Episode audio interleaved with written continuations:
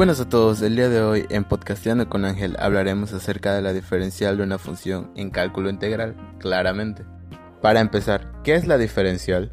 Según su definición, es un término contundente matemático que representa la parte intermediaria del cambio en la factorización de una función, o sea, y igual a fx con respecto a cambios en la variable dependiente de cada ecuación.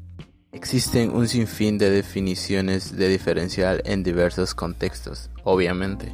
La definición común de diferencial en un punto A es el incremento que hubiera tenido esa función al incrementar la variable independiente x a otro punto A más h, pero en vez de seguir por la curva de la función, se hubiera seguido por la tangente a dicha curva en A. Se sabe que la derivada de una función en un punto es la tangente del ángulo de la recta tangente, a ese punto con el eje de abscisas.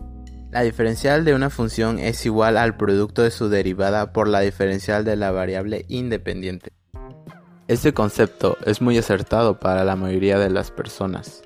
El diferencial se define mediante la expresión dy igual a fx de x, donde fx es la derivada de f con respecto a x y donde dx es una variable real adicional a la ecuación, de manera que dy es una función de dos variables x, y de x.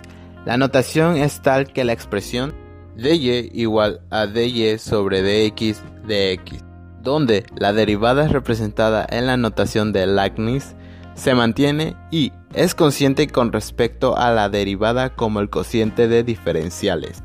Y bueno, esto ha sido todo por el día de hoy. Nos vemos, hasta la próxima.